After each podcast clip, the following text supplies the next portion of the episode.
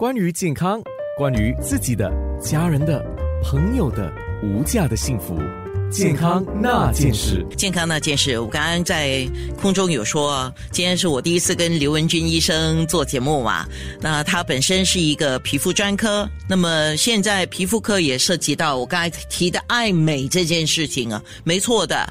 呃，尤其是一些时候，你如果有什么问题，你需要医生帮忙。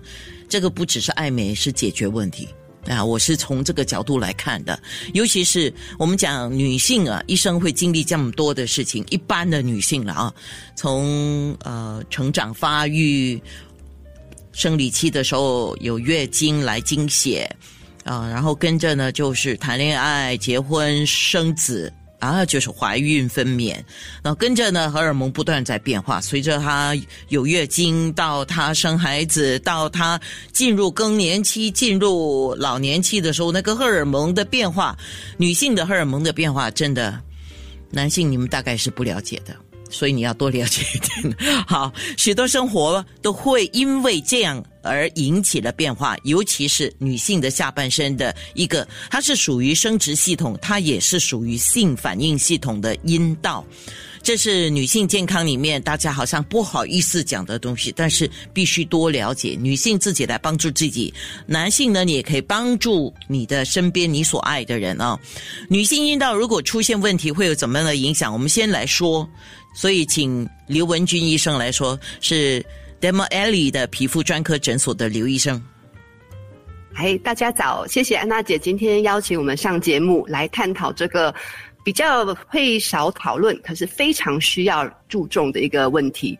所以，我觉得阴道就像是女人的第二张脸，它会随着年纪衰老、胶原蛋白的流失而导致干燥、松弛，减少皮肤的屏障功能。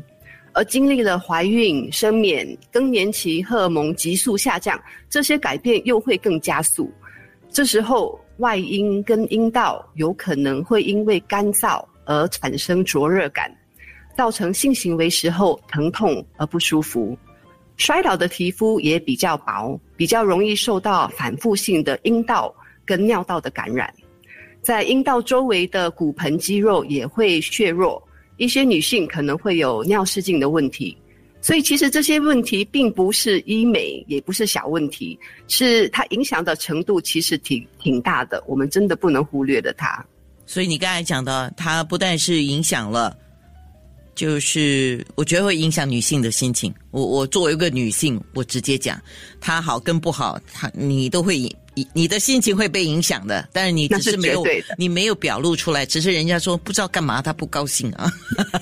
OK，它影响了生育能力，影响了性欲，影响了精神压力，影响了自信心，尤其是自信心这个部分，你可不可以讲一点呢？为什么一个女性的阴道出问题，它会影响那个女性的自信心呢？我觉得要看看待女性的健康。就像安娜姐说的，它会直接影响到你的心情，因为你不舒服啊，你不舒你不舒服的时候，你做什么都不舒服，你去上班也不舒服，你去运动也不舒服，你跟伴侣在一起的时候，他不能够了解你能你你经历过的那些感受，那当然那个是很郁闷的一个感觉，所以我觉得面对我们呃女性。私密处的这些变化，就像我们对待其他身体退化的功能一样，你要知道这个是正常的，这个而且也是很普遍的。你不是唯一的一个，每个女人都有着不同程度的改变。嗯，所以遇到问题的时候，一个心态就是别把它就藏起来，就。收起来，我也不跟我的另一半讲，我也不跟。可能有一些女性还有姐妹淘的话，会跟姐妹淘讲，然后大家就在出主意啊。那女性之间如果出一个主意，有对有错的，是吧？医生你应该很了解哈。所以，跟有很多时候我们讨论膝盖痛啊、背痛啊、头发掉啊，其实是很容易讨论的。所以你会会觉得说啊，我并不孤独，然后。治治疗的方式也很多，可是谈到私密处，大家都忽然很害羞了，不讲不不谈不讲，也不知道跟谁说，不知道找谁说，所以你也不知道说，诶，到底其实这个是可以治疗的吗？就像皮肤出现的问题，很多时候第一时间大家都来找皮肤科，诶，我知道说我找了医生，这个就能改善，我是有希望的。诶，私密处出了问题，我不知道怎么办。那他一直这样子下去的话，他当然会觉得越来越越没有希望，然后会直接影响到他的心情。所以其实是可以找到，是可以找到皮肤科来跟他呃谈一下，然后也是有解决的方案的。是我我我问一个问题吧，等一下我们在脸书直播可以聊得更多哈，因为等一下我们还会谈到一个，就是我也想多了解，叫阴道微针电波，它应该是属于它是属于医美的一个项目吗？我觉得医美对他来说，他不是为了美观，他很多时候是它它是很有功能性的，所以我觉得医美是太局限了，它是可以治疗它整个功能性，然后医美只是一个加分。哦，明白了。那我问一个问题吧，因为女性如果是遇到了，比如说我们说是下半身的幸福这件事情啊，她会找的几个专科是呃妇科。他马上会想到妇科，好，这个是跟女性相关。妇科，我会想到泌尿科，因为如果是呃阴道、尿道也很靠近嘛，出现问题啊，泌尿科。那皮肤科跟这个女性的阴道，像你刚才讲，我们了解一点点，可是我还是想请你多说两句，它跟皮肤科有什么关系呢？对，可能大家都觉得说，诶，其实为什么下面跟皮肤科有问题，有有关系？可是下面是皮肤啊，皮肤从覆盖了全脸、身体，加上阴道、内阴、外阴都是皮肤，所以只要关系到皮肤，你身体上能够受到的皮肤的问题，你的私密处也有可能受到一样的问题。健康那件事，关于健康，关于自己的、家人的、朋友的无价的幸福，健康那件事。接下来我们要说的就是。上半身的幸福了，呃，刘 刘文君医生他是。D e m a l i 的皮肤专科诊所的皮肤专科啊，那我们说到现在是旅游季节，呃，有些人计划在现在就是冬季的时候，冬季其实一直到明年一二月都是冬季的气氛啊。那有些人说冬季我不要去啦，啊，我等到天气比较回暖的时候我才去，那就夏天来的时候。好，冬季护肤有要点，夏天护肤也有要点。那先说这个冬季他们去旅行要注意什么呢？嗯。今年冬季真的好多人出国，是，而且好多人都选择去有下雪的地方。这个十二月下了大雪，所以呃，寒冷的天气通常也会很干燥。所以最常见的是病人回来之后就全身痒，这边痒那边痒，然后湿疹爆发，或是手指干裂。这这个。这这这时候，我都会跟他们说，如果他的皮肤属于比较敏感，或是尤其是有了年纪的话，皮肤会比较容易干燥，带自己的护肤品出国，因为很多时候那个酒店的沐浴乳啊、护肤品不一定是适合你的，所以你就带着你就带着一小瓶自己的沐浴乳、自己的呃润肤膏，然后随身携带护手膏跟护唇膏，这样子你的皮肤也会感激你的。嗯。万一了啊！我都试过，去年冬季的时候我在德国，我竟然忘记带护唇膏。嗯，呃，我还是想方设法到了他们的药妆店去买了一个，应该有一点呃，因为药妆店买的多少都会是比较有医疗效果的啦。哎，真的还很有帮助。不然的话，你知道后来我是怎么解决？呃，在买到这个护唇膏之前，我怎么解决吗？我看到我的眼霜，它有些也可以适合这个嘴唇的哈。我拿我的眼霜的那个，呃，有一点像，它不是 cream 的，它就拿来涂我的嘴唇呢。对，其实安娜姐这样做很聪明。她皮肤、眼睛的眼皮的皮肤跟嘴唇的皮肤跟外阴的皮肤其实很类似，所以他们比较需要比较油性的润肤膏。所以你会发现护唇膏很像凡士林那种那种油性的，就很适合上眼皮、嘴唇还有外阴。哦，我那个时候是权宜之计耶。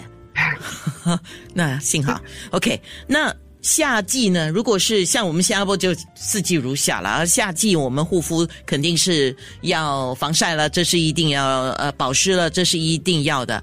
那么如果说晒伤，应该要注意什么或者怎么样？呃，新加坡皮肤就是，新新加坡的天气就是夏夏天的天气了嘛，嗯所以就像在像你会在新加坡一样，怎么样的照顾皮肤？你去海边或是夏天地方旅行的时候，就一样的照顾皮肤。第一，用的护肤品不要太厚，因为太厚容易阻塞毛孔，阻塞毛孔之后也比较难处理。第二，防晒。防晒的话有很多很多不一样的呃方法。第戴帽子啊，然后避免在烈日下做活动。啊、防晒防晒可以用涂的，也可以用吃的。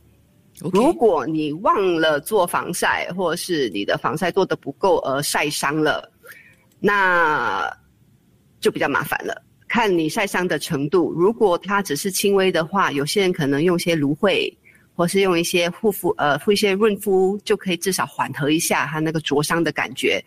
如果你有一些药，像如果你刚好有带一些呃药可以擦给它消炎的话，那也可以及时先擦一下，回来再赶快看皮肤医生。OK，好。另外一个问题就是，我们讲运动前后嘛，我们现在鼓励听众做运动啊。运动前，我每次一定讲说，你一定要做防晒啊。嗯，那运动前后提醒一下。嗯，所以运动如果刚好运动一定要在太阳下做的话，那防晒一定要做足。你的帽子啊、长袖衣、长袖衣服跟裤子这些都要保护好。呃，在这之外，我想比较提的是，有些人运动完之后可能会习惯不立刻把那个汗冲掉。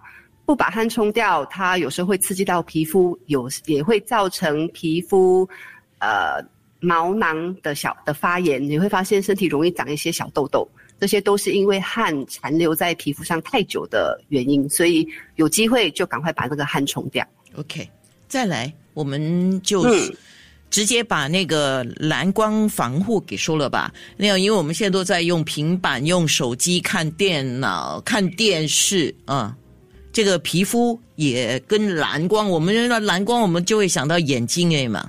是，所以现在的日常生活，蓝光其实荧光灯也有蓝光，所以根本是逃不掉的。如蓝光，它主要在皮肤上的影响是，如果你有黄褐斑的话，如果有黄褐斑的病人的话，请注意说，蓝光会刺激到它，会让它的斑变黑，或是你发现，哎，你怎么治疗？为什么它的斑都没有办法退？这都是可能是因为你没有防护好那个蓝光，所以如果你选呃防晒膏的时候，可以选防蓝光的。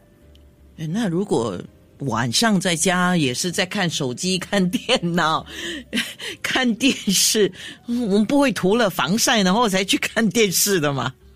是，所以通常我会建议说，早上一起来就一层防晒一层的防晒膏先擦了，晚上你通常是睡觉前洗完澡才把那个防晒擦掉。当然，如果你已经晚上没有擦，你不用再擦第二层，可是你可以把那个防晒膏留到说你睡觉前再把它拿掉。哇，呃，我对不起啊，个人生活习惯吧。